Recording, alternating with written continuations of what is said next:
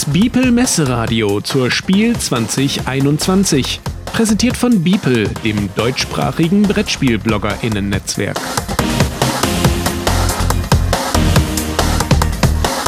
Interview.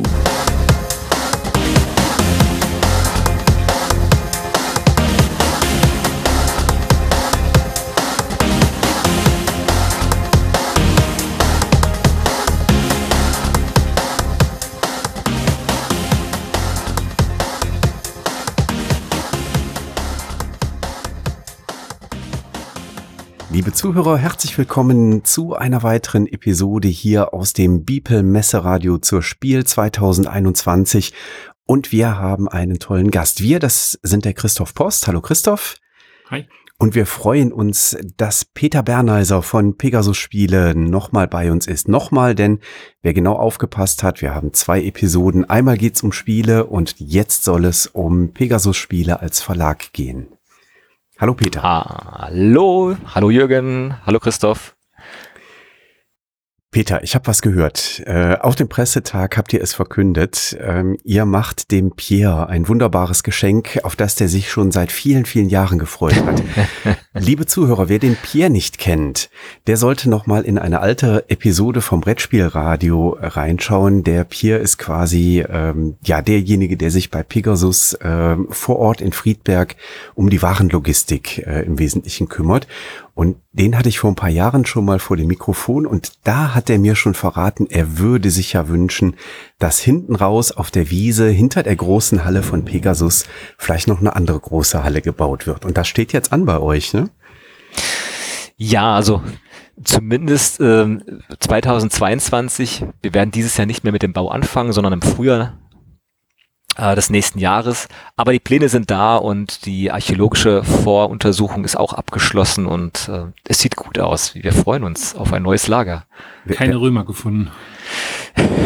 Die Fundlage war, also wir haben ja 2014 haben wir ja die neuen Räumlichkeiten, in Anführungszeichen, ich nenne sie immer noch neue Räumlichkeiten, ähm, bezogen. Unser aktuelles Lager und das Bürogebäude. Vorher waren wir an einem anderen Standort in Friedberg. Und äh, im Rahmen dieser archäologischen Ausgrabungen gab es einige Funde.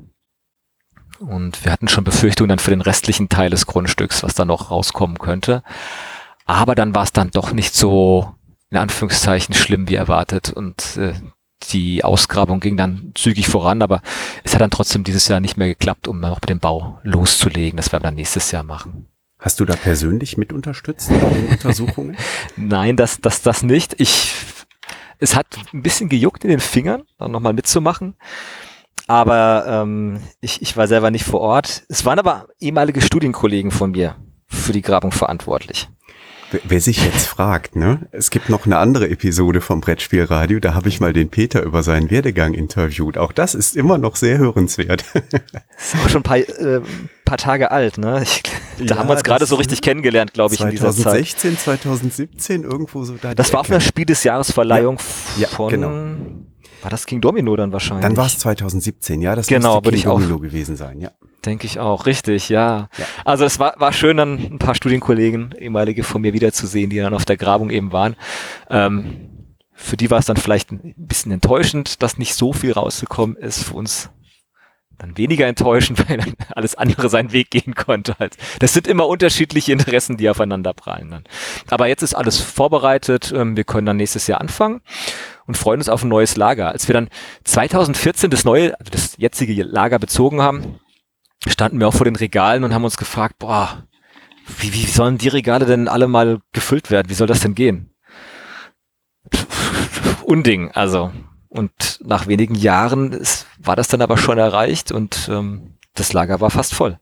Wir haben auch ganz in der Nähe noch zusätzlichen Lagerraum angemietet, auch aktuell, weil wir in unserem Lager nicht mehr alles unterbekommen. Das war 2014 für uns unvorstellbar, dass wir da mal irgendwie jetzt in, in, in der nahen Zukunft, sage ich jetzt mal nahe Zukunft, jetzt sieben Jahre, ja, ähm, da an unsere Grenzen stoßen könnten. Aber das ist so passiert. Ich meine, wir haben ja, wie viele von euch dann auch wissen, ein recht umfangreiches Verlagssortiment und auch viele Titel, die wir auf Lager haben. Wir sind auch im Vertrieb.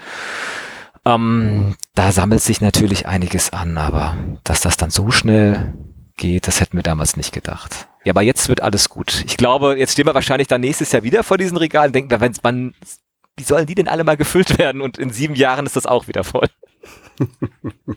dann müsst ihr umziehen. und dann, ja, also genau, Platz für ein drittes Lager der Größenordnung haben wir auf dem, auf dem Grundstück nicht, aber wenn wir das auch wirklich gefüllt bekommen, dann äh, wow. Das, äh, ja. Aber Pierre, du es angesprochen hast, Jürgen, braucht den Platz auch. Vor allem im vierten Quartal kommen ja so viele Neuheiten, für die Messe natürlich, fürs Weihnachtsgeschäft eben rein, dass es wirklich schwierig ist, mit dem Platz haushalten zu können. Mhm. Einiges geht ja dann auch nach und nach wieder raus, aber gerade wenn man die Warenannahme hat und da Seekontainer ankommen von den Lieferungen, wenn wir jetzt in China oder in Fernost oder in anderen Überseeländern produzieren lassen, dann kommen ja containerweise Neuheiten an. Mhm. Die müssen ja erstmal auch vorübergehend untergebracht werden. Und das ist, da stoßen wir dann vor allem im vierten Quartal schnell an unsere Grenzen. In den Containern sind die Spiele palettenweise verpackt, ne? Ganz, ganz genau, ganz genau. Da werden ja wirklich große Auflagen eben abgerufen. Um, dann kommen, dann, dann sind die Container natürlich palettenweise mit Spielen eben gefüllt. Und wenn dann mehrere dicht aufeinander folgend ankommen, ist das eine logistische Herausforderung. Definitiv. War das auch ein Grund, warum ihr jetzt gesagt habt, äh, ihr breitet euch ein Stück weiter aus auf der Weltkarte, indem ihr jetzt in Nordamerika eine Dependance gegründet habt? Mm.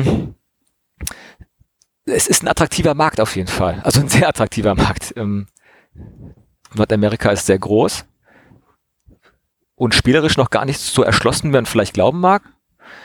Meine, in den, in den, vor allem in den USA mal den Blick hinwendet, ähm, die haben dort auch erst in den letzten 10, 15 Jahren äh, das Spielen, so wie wir es hier in Europa schon länger kannten, so für sich entdeckt. Sicherlich auch durch einige äh, Videoformate, äh, wenn man mal hier an Wheaton etc. eben denkt, äh, Geek and Sundry und so weiter, dann ähm, da sind dann auch irgendwie das Ganze ein bisschen so losgetreten worden. Ähm, aber so ein Siedler von Katan etwa und andere Spiele, die sind ja erst viele, viele Jahre, nachdem sie hier in Europa schon erfolgreich waren, erst da wirklich angekommen. Also ich glaube, dass ähm, was, was in Nordamerika angefangen hat, das ist noch lange nicht abgeschlossen und dieser Markt, der Markt wird einfach für Brettspiele noch weiter wachsen. Und es ist natürlich auch für uns spannend, ähm, da zu partizipieren und da auch unter, unter unserer Marke eben auftreten zu können halt. So, das haben wir in der Zukunft vor und deswegen haben wir ähm, ja, eine Tochterfirma in Nordamerika zum 1. Juli diesen Jahres gegründet. Und wie kann man sich das jetzt vorstellen? Ist das jetzt eine Tochterfirma, die im Wesentlichen dann die Titel, die ihr beispielsweise in Deutschland alles herausbringt, dann lokalisiert? Also wenn es in die andere Richtung geht, also aus dem Deutschen ins Englische? Oder wird die auch eigenständige Sachen entwickeln, die ausschließlich für den amerikanischen Markt sind? Ähm, beides ist möglich. Fokus liegt natürlich auf, auf dem erstgenannten Punkt. Das heißt, ähm, was wir im Verlag machen, also wenn man den Vertrieb mal jetzt noch so ein bisschen außen vor lässt, wir im Verlag, wir veröffentlichen Spiele. Das sind vor allem zwei Arten von Spielen. Das sind Lizenzen, die wir erwerben und dann lokalisieren wir das Spiel eines internationalen Verlags auf Deutsch mhm. und vertreiben es hier in Deutschland. Und dann haben wir Eigentitel, die wir mit Autorinnen zusammen entwickeln, von einem Prototypen bis zu einem fertigen Spiel. An diesen Spielen besitzen wir die Rechte. Und diese Spiele können wir weltweit vermarkten und verkaufen. Und das wären natürlich solche Titel, die auch unsere Tochterfirma dann in Nordamerika vermarktet. Also unsere Eigentitel auf Englisch. Viele unserer Spiele sind, wenn das Material sprachneutral ist, auch direkt zweisprachig, ähm, soweit es dann eben möglich ist. Das geht bei dem einen oder anderen Titel, sagen wir mal Bonfire, was wir zusammen mit Hall Games veröffentlichen. Mhm. Das ist ja eine zweisprachige Ausgabe, Deutsch-Englisch. Da können wir also diese eine Ausgabe dann auch für den nordamerikanischen Markt direkt verwenden. Bei anderen Titeln wie etwa Port Royal, das ist, oder The Dwarfs, Spiele, die Text angegeben haben im Spiel. Da gibt mhm. es dann zwei Sprachversionen, dann nehmen wir dann die englische Version, verkaufen sie dann auch direkt dort. Da geht es natürlich vor allem darum, also die Spiele haben wir schon, die werden ja in Deutschland dann auch auf Englisch direkt lokalisiert. Ähm, und Produktion kümmern wir uns mit, aber es geht vor allem darum, in Nordamerika auch Vertriebsstrukturen aufzubauen. Ne? Also Stores, Läden kennen uns ja kaum, Großhändler kennen uns ja auch. Nicht so, wie man uns hier in Deutschland oder in Europa dann eben kennt. All das, diese Strukturen aufzubauen, auch Communities aufzubauen, das werden, ähm, das, das wird die Aufgabe des, des nordamerikanischen Teams dann eben sein. Und ja, es gibt auch einen, einen Titel, das ist das Talisman Adventures Roleplaying Game, also ein Fantasy-Rollenspiel, Pen-and-Paper-Rollenspiel zu dem Fantasy-Brettspiel Talisman. Das wird von einem nordamerikanischen Team entwickelt, gezielt für den nordamerikanischen Markt. Das verkaufen wir ja auch in Deutschland und Europa, aber da gibt es aktuell ähm, nur eine englischsprachige Version, weil das eigentlich auch die Hauptzielgruppe ist, äh, international vor allem der nordamerikanische Markt. Also deswegen beides, aber Schwerpunkt natürlich auf unseren Eigentiteln, die wir hier äh, in Friedberg ähm, redaktionell bearbeiten und veröffentlichen, die dann auch in Nordamerika zu veröffentlichen. Ja, Vertrieb ist, ähm, so schätze ich es zumindest ein, auf jeden Fall auch eine personalintensive Arbeit, weil ja ähm, doch da viele Menschen involviert sind, die dann eben die Händler draußen bedienen, die die Händler ähm, eben auch ansprechen. Ähm, da gehe ich davor, daher mal davon ganz frech davon aus, dass ihr da auch durchaus dann Ambitionen habt, auch äh, kräftig zu wachsen, vermute ich. Ne? Richtig, richtig. Also im Moment haben wir ein sehr kleines nordamerikanisches Team. Man kann auch nicht, oder wir können nicht von heute auf morgen mit äh, einer, einer riesigen Tochterfirma dann eben starten. Aber wir haben ähm, mit äh, Joanna Sadkovic äh, unsere neue CEO und mit Anthony Boyd einen Sales Director und wir verstärken auch aktuell unser Team. Wir suchen zum Beispiel ähm, Verstärkung für das Marketing, ein Marketing Associate und auch ein Warehouse Manager und dann wird sukzessive äh, Pegasus Spiele North America auch weiter wachsen. Mhm. Das war eine spannende Erfahrung. Ihr, ihr macht dann auch tatsächlich das Warenmanagement äh, ja. vor Ort. Das heißt, ihr werdet dort auch Lagerkapazitäten genau. aufbauen. In den Wir haben auch im Moment ein Lager ähm, angemietet eben ähm, und haben unsere Waren oder haben einen Teil dieser der englischen Auflagen dann auch in Nordamerika gelagert und können sie dann dort auch viel ähm, zeitnauer, fristgerechter dann auch entsprechend an Händler verschicken. Alles von Europa aus zu steuern ist ökonomisch natürlich nicht sinnvoll. Das kostet zu viel Zeit und auch zu viel Geld. Das heißt, wenn wir Auflagen produzieren, Jetzt zum Beispiel eine Fernostproduktion, dann ist es vom Shipping her so, dass ein Teil der Auflage dann zu uns nach Friedberg geliefert wird und ein anderer Teil der Auflage wird dann direkt nach Nordamerika ge geschickt. Ah ja. Das heißt aber auch, dass das Label Pegasus jetzt viel stärker dann auch in den amerikanischen Markt auch äh, hineingedrückt wird. Äh, früher habt ihr ja mit, glaube ich, mit Stronghold äh, auch zusammengearbeitet. Mhm, oder Age, oder AG zum Beispiel. AG. Äh, äh, genau, richtig. Da haben wir auch einige Lokalisierungen bei uns im Gegenzug, wie Tiny Towns. Und ja. so hatten AG auch. Wird aber jetzt verstärker, verstärkter jetzt über das Pegasus-Logo auch im amerikanischen Markt vermarktet werden. Ja, genau. Unser Ziel ist es, ähm, Pegasus-Spiele auch als Spielemarke in, in den USA oder in Nordamerika aufzubauen. Das muss nicht für andere Länder eben gelten. Wir haben ja auch ein Lokalisierungsteam, ähm, was wir zuletzt auch noch weiter ähm, mit Katja Wienecke verstärkt haben. Das heißt, wir werden auch unsere Eigentitel dann ähm, Auslandspartnern als Lizenzen anbieten. Das macht vor allem dann, oder ergibt vor allem dann Sinn, wenn, wenn wir den Markt selber nicht gut kennen. Also sagen wir mal, in einem asiatischen Markt, etwa in Thailand beispielsweise, da kennen wir die Vertriebsstrukturen nicht gut, die Läden nicht etc. Da ergibt es für uns natürlich Sinn, dann über einen Auslandspartner zu arbeiten. Der bekommt von uns eine Lizenz, übersetzt das Spiel, lokalisiert das und verkauft das dann eben vor Ort. Aber nordamerikanischer Markt ist etwas, was man, was, oder was wir einfach auch sehr gut begreifen können, was wir sehr gut selbst bedienen können auch. Und wo es auch Sinn ergibt, auf, aufgrund der Größe des Marktes und des, des Umsatzvolumens, dann auch eben direkt mit der, mit der Marke selbst präsent zu sein. Mhm. Und das eben aufzubauen und dann auch Pegasus-Spiele als, als Spielemarke dort bekannt zu machen. Ist natürlich ähm, nichts, was man über Nacht eben machen kann, ja, sondern das erfordert dann eben auch Zeit mit der neuen Spielemarke, ähm, da von vorne eben anzufangen, wobei nicht ganz so von vorne viele unserer Titel kennt man, aber halt vor allem als, als Partnerlokalisierung.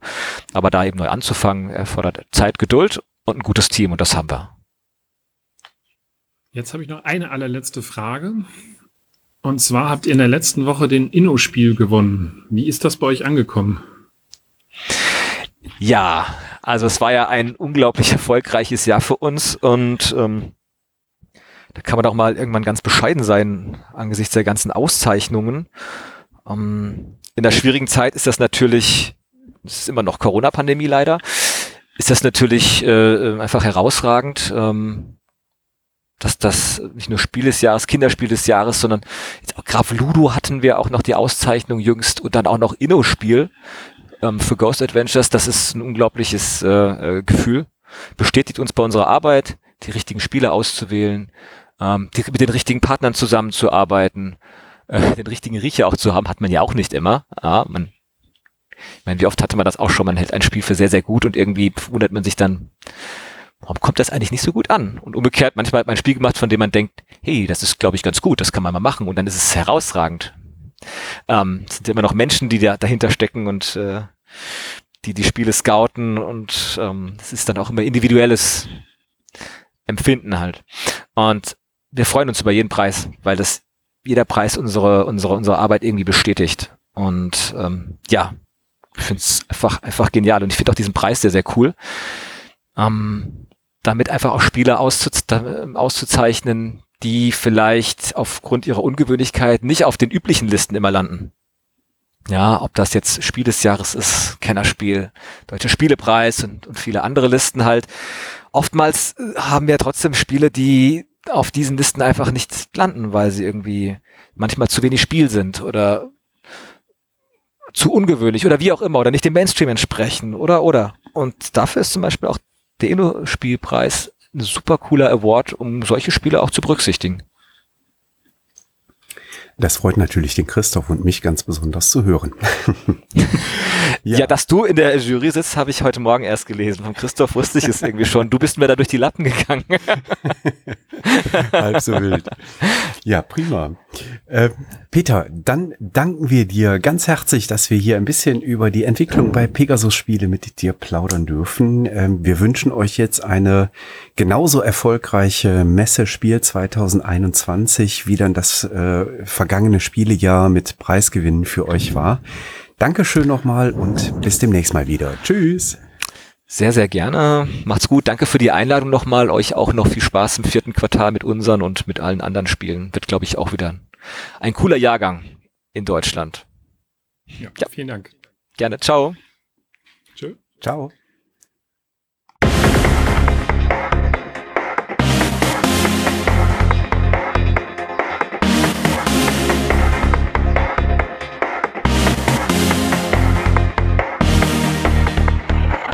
Das war ein Podcast aus dem Biepel Messeradio zur Spiel 2021, präsentiert von Biepel, dem deutschsprachigen Brettspiel-BloggerInnen-Netzwerk.